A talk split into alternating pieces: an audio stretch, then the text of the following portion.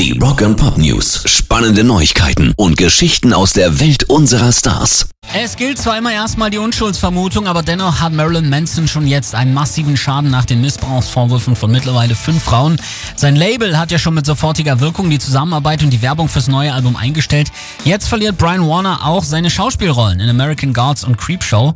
Ein Sprecher der Produktionsfirma erklärte, aufgrund der Anschuldigungen gegen Marilyn Manson haben wir beschlossen, seinen Auftritt aus der verbleibenden Episode, in der er mitspielt, zu entfernen, die später in dieser Staffel ausgestrahlt werden soll. Stars steht unmissverständlich hinter allen Opfern und Überlebenden von Missbrauch. Rock and Pop News. Queen sind beim Super Bowl am Sonntag dabei.